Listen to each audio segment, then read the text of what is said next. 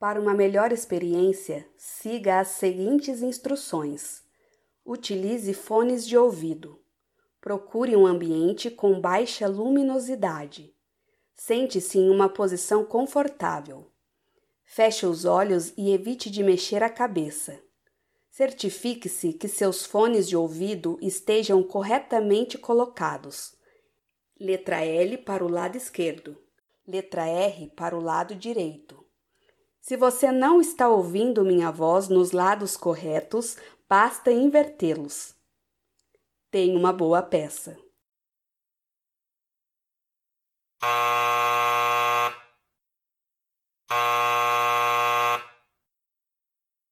O texto Descrição de Imagem, do dramaturgo alemão Heiner Miller, foi inspirado por um desenho levemente colorido de uma estudante de cenografia.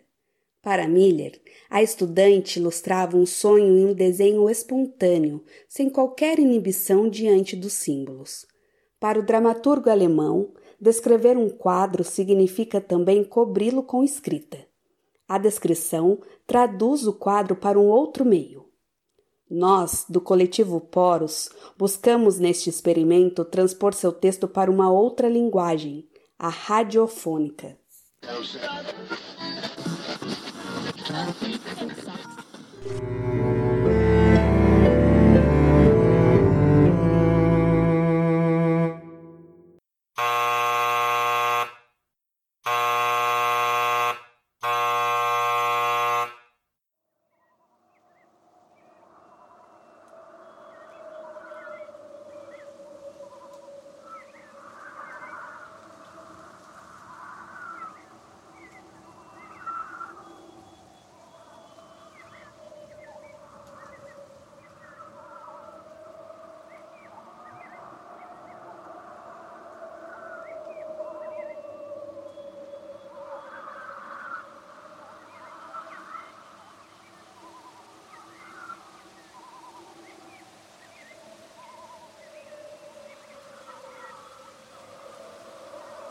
Uma paisagem entre estepe e savana.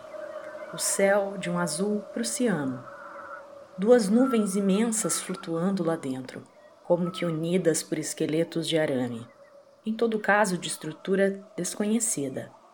A maior, da esquerda, poderia ser um animal de borracha de um parque de diversões que se desgarrou de seu guia, ou um pedaço da Antártida em seu voo de regresso. No horizonte, uma serra plana. À direita, na paisagem, uma árvore. Num olhar mais preciso, são três árvores altas, distintas em forma de cogumelo, tronco com tronco, talvez de uma raiz. A casa no primeiro plano, mais produto industrial que manual, provavelmente concreto. Uma janela, uma porta, o telhado coberto com a folhagem da árvore em frente que cresce sobre a casa. Ela pertence a uma outra espécie que o grupo de árvores no plano posterior. Seu fruto é aparentemente comestível, próprio para envenenar convidados. Uma taça de vidro sobre uma mesa de jardim. Ainda meio na sombra da copa da árvore, oferece seis ou sete exemplares da fruta que se parece com limão. Pela posição da mesa, uma peça grosseira de trabalho manual, as pernas cruzadas são troncos de bétula nova e tosca. Pode-se concluir que o sol, ou seja o que for que lança luz sobre esse lugar, no momento da imagem está no zênite. Pode ser que o sol esteja lá sempre, na eternidade que ele se movimente não se pode provar pela imagem. As nuvens também, se é que são nuvens, flutuam talvez no lugar. O esqueleto de arame e sua amarração numa tabuleta azul manchada com a tirânica inscrição céu. Num galho de árvore, um pássaro. A folhagem encobre sua identidade. Pode ser um abutre ou um pavão. Ou um abutre com cabeça de pavão. Olhar e bico apontados para uma mulher que domina metade da imagem. Sua cabeça divide montanhas. O rosto é suave, muito jovem. O nariz longo demais, um inchaço na base. Talvez de um soco. Talvez de um soco.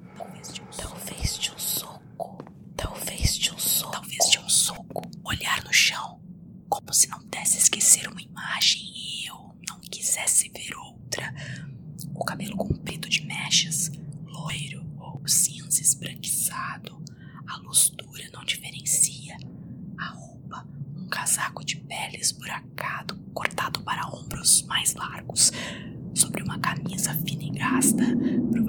corrente de linho, da qual, em certo ponto da manga direita desviada e muito larga, um frágil antebraço ergue uma mão à altura do coração, ou seja, do peito esquerdo, um gesto de defesa ou da língua dos surdos mudos.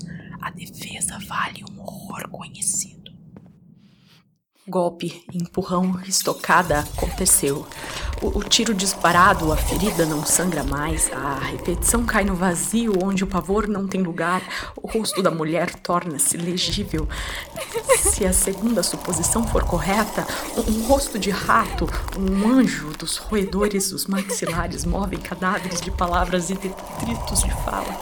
A esquerda do casaco dependurada em farrapos, como após um acidente ou agressão de algo dilacerante. Animal ou máquina. Curioso que o braço não foi ferido ou as manchas marrom na manga são sangue coagulado. O gesto da mão direita e dedos longos vale uma dor no ombro esquerdo, o braço tão solto dependurado na manga porque ele está quebrado ou uma ferida na carne o paralisou.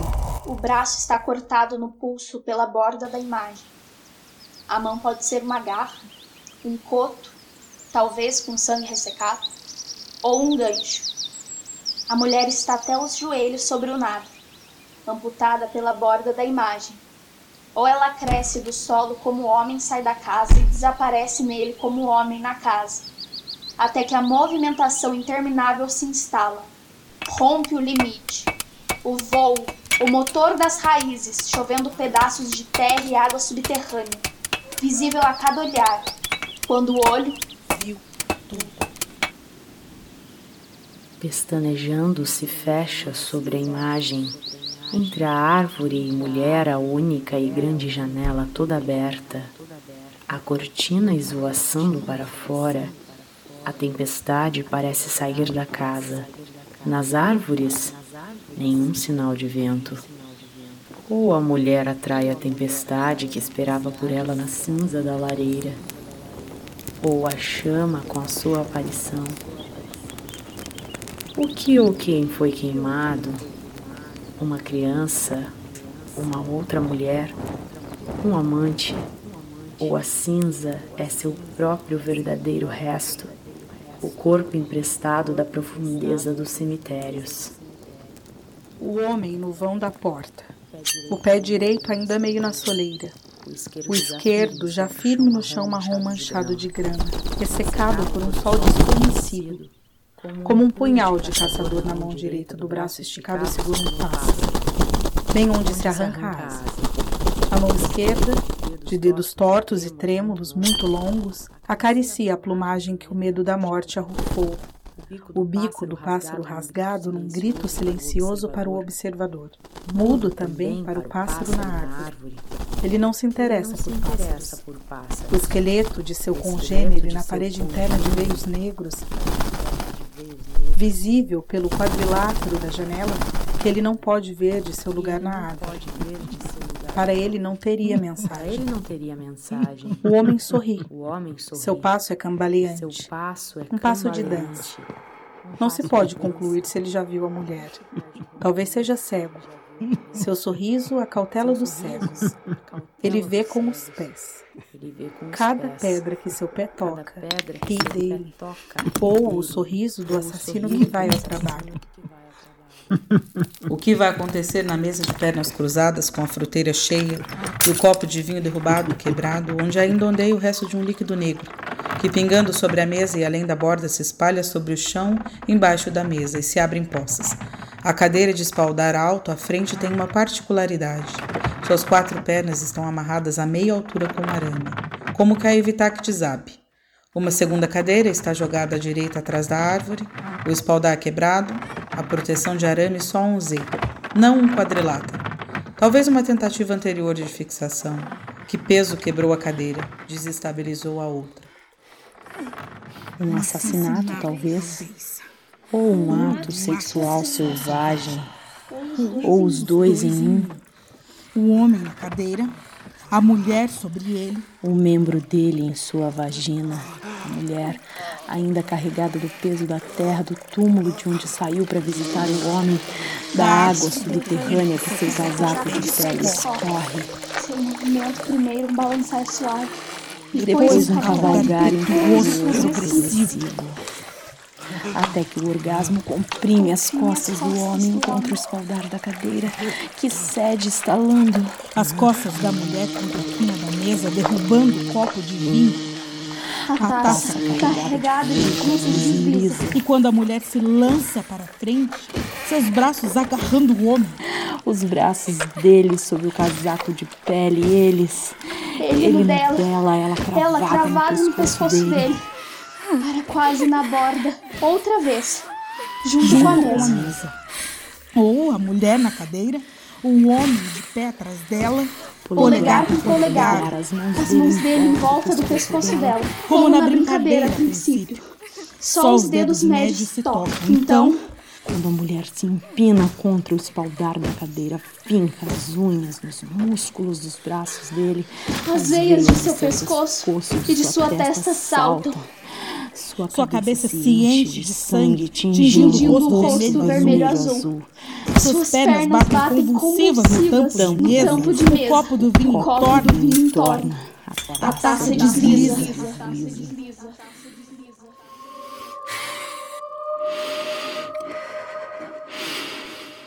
O estrangulador fecha o círculo, polegar com polegar, dedo com dedo, até que as mãos da mulher desabam dos braços dele, e o leve estalar do pomo de Adão ou da vértebra do pescoço indicam o final do trabalho. Talvez agora, com o peso novamente morto, quando o homem recolher as mãos, o espaldar da cadeira ceda ou a mulher caia para frente com o rosto vermelho azul sobre o copo de vinho, de onde o líquido escuro, vinho ou sangue, procura seu caminho no chão, ou sombra esfiapada no pescoço da mulher. Abaixo do queixo provém de um corte de faca. Os fiapos, o sangue seco da ferida da largura do pescoço as manchas de cabelo à direita do rosto, também pretas de sangue incrustado.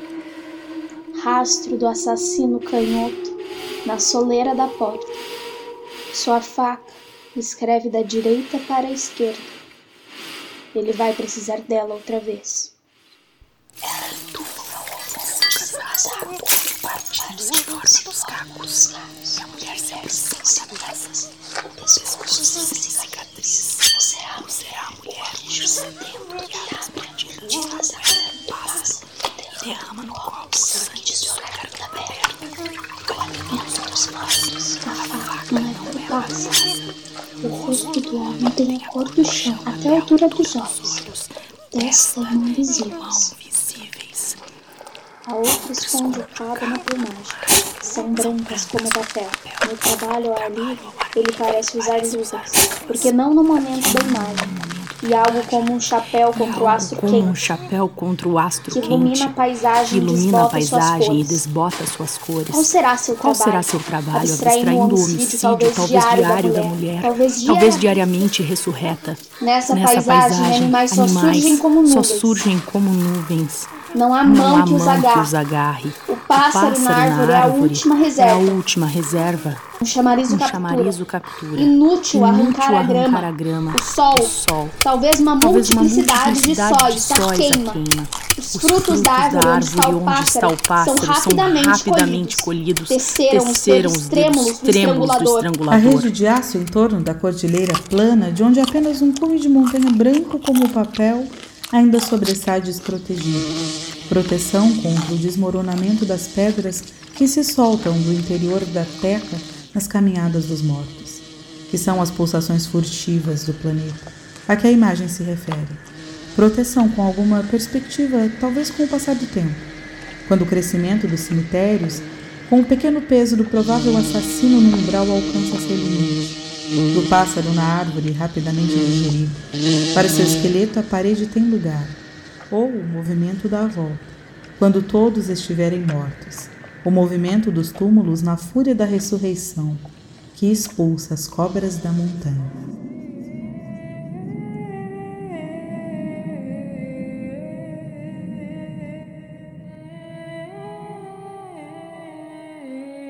Será a mulher de olhar furtivo e boca de ventosa, uma matarrari do mundo subterrâneo, espiã que sonda as terras onde acontecerá a grande manobra, que cobre de carne os ossos famintos, a carne com pele, atravessada por veias que bebem o sangue do chão.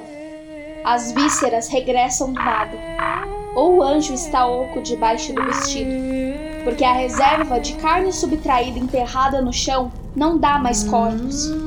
Um dedo perverso, que mortam seguram ao vento contra a polícia do céu, antecessora e noiva do vento, que estira o vento onde habitam os inimigos naturais da ressurreição da carne.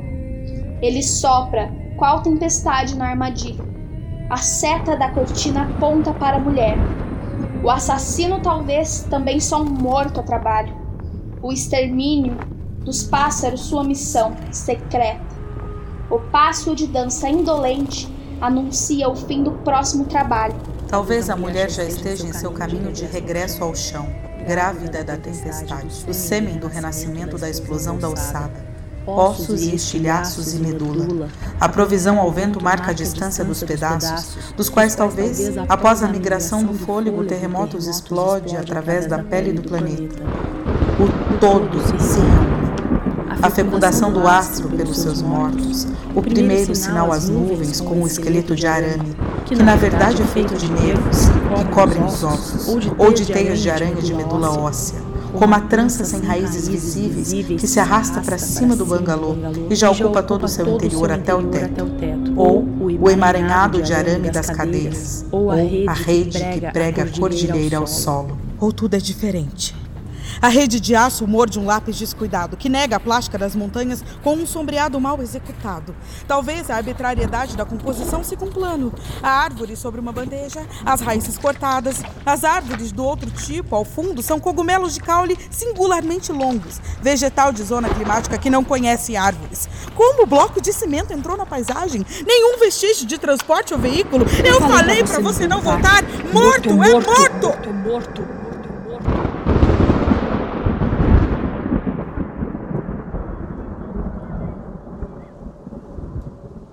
Nenhum vestígio de arrasto marcado no solo, caído do céu ou baixado com garra mecânica do ar respirável só pelos mortos, e que é movido a partir de um ponto fixo no céu, chamado além.